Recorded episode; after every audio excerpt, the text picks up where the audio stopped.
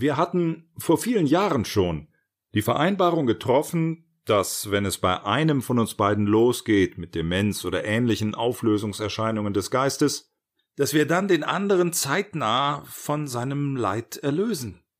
Ein jahrelanges Siechtum, bei dem ja mehr noch als der vom Zerfall des Gedächtnisses Betroffene der pflegende Angehörige leidet, das wollten wir auf gar keinen Fall.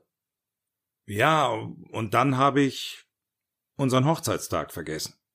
Eigentlich bei uns im Hause gute Tradition, aber dummerweise habe ich dann auch noch die bereits vor Wochen gekauften Theaterkarten für den auf den Hochzeitstag folgenden Samstag partout nicht mehr wiederfinden können.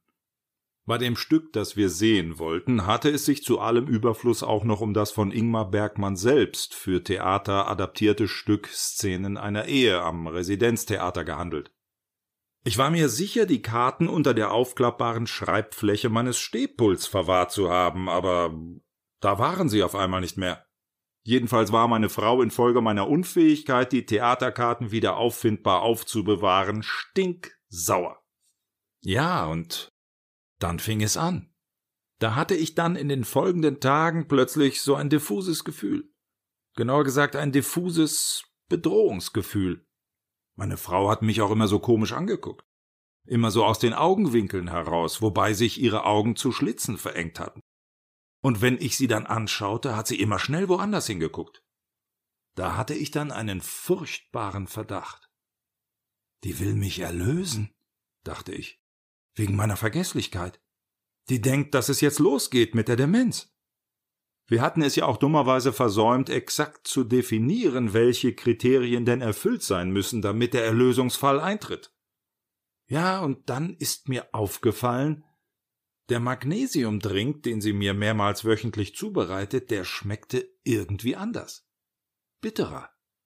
Ich hab den dann einfach immer in den Ausguss gekippt. Es mag übertrieben klingen, aber ich bin dann vor dem sonntäglichen Mittagessen dazu übergegangen, wenn sie gerade nicht hinguckte, ein Stück von der Rindsroulade oder zwei, drei Löffel vom Shakshuka Cerberus in seinen Napf zu füllen. Cerberus ist unser Hund, ein Dobermann und Flexitarier. Dann habe ich immer erst ein bisschen abgewartet und mich damit entschuldigt, dass ich noch nicht mit dem Essen anfangen könne, weil es mir noch zu heiß sei. Erst nachdem ich mich davon überzeugt hatte, dass sich Cerberus nicht in irgendeiner Weise auffällig verhielt und wie immer dem Tennisball hinterher sprintete, den ich vom Esszimmer aus in Richtung Wohnzimmer geworfen hatte, erst dann hab ich mit dem Essen begonnen. Auch war es mir zur Routine geworden, morgens bevor ich mich mit dem Wagen auf den Weg zur Arbeit begab, die sicherheitsrelevanten Bauteile meines Fahrzeugs auf das sorgfältigste zu untersuchen, insbesondere die Bremsleitungen. Auf meinen Verdacht ansprechen konnte ich sie natürlich nicht. Zu groß war das Risiko, dass er sich als unbegründet hätte herausstellen können. Ich brauchte Beweise. Auch die Fliegengitter der Fenster unseres Schlafzimmers, das im zweiten Stock liegt, habe ich sicherheitshalber montiert, als ich allein im Haus war. Ansonsten wäre das zu riskant gewesen. Ein kleiner Schubser ihrerseits beim Verräumen der Wäsche hätte genügt, und ich wäre abgestürzt. Und das sind locker acht Meter freier Fall. Das hätte natürlich wie ein Unfall ausgesehen. Wenn ich ein Bad nahm, schloss ich entgegen meiner früheren Gewohnheit die Badezimmertür ab, was natürlich ihr Misstrauen erregte, aber zu groß erschien mir die Gefahr, dass ihr etwa beim Haareföhnen der Föhn aus der Hand hätte rutschen können, um in meiner Wanne zu landen. Zwischendurch dachte ich immer wieder, dass ich mich da total verrannt hätte und höchstwahrscheinlich Gespenster sehe. Und ich hatte schon angefangen, ihr gegenüber ein entsetzlich schlechtes Gewissen zu entwickeln und mich in Grund und Boden zu schämen. Als sie mir dann vorschlug, doch mal wieder ein bisschen mehr Sport zu treiben, weil das schließlich das beste Mittel gegen die altersbedingte Degeneration von Körper und Geist sei. Sie hätte da auch schon etwas Passendes für mich rausgesucht, wobei sie diverse Informationsbroschüren vor mir auf dem Wohnzimmertisch ausbreitete. Bei den von ihr für mich herausgesuchten Sportarten handelte es sich um Eisklettern, Höhlentauchen und Basejumping, wobei Basejumping von ihr favorisiert wurde. In meinem Alter dachte ich zuerst nur, aber sprach es dann auch laut aus, fang ich doch nicht mehr mit dem Höhlentauchen an. Ich hab doch Platzangst.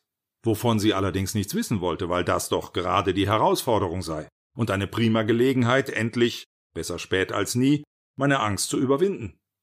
Also als sie mir das mit dem Sport vorschlug, da bin ich dann doch wieder skeptisch geworden. Und dann ist mir ganz unvermittelt und für mich selbst überraschend auf einmal der Kragen geplatzt. Und ich habe ihr von meinem Verdacht erzählt. Nicht nur erzählt, ich habe meinen Verdacht herausgebrüllt. Und unter anderem habe ich gebrüllt, dass das so mit der Erlösung in einem derart frühen Stadium der Demenz nicht gemeint gewesen sei. Wenn man denn überhaupt von Demenz sprechen könne.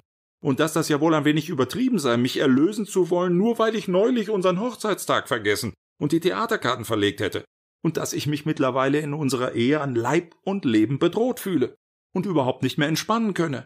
Mein Schlaf sei flach und eigentlich schlafe ich überhaupt nicht mehr, weil ich ständig Angst hätte, mitten in der Nacht ein Kissen aufs Gesicht gedrückt zu bekommen und elendig ersticken zu müssen.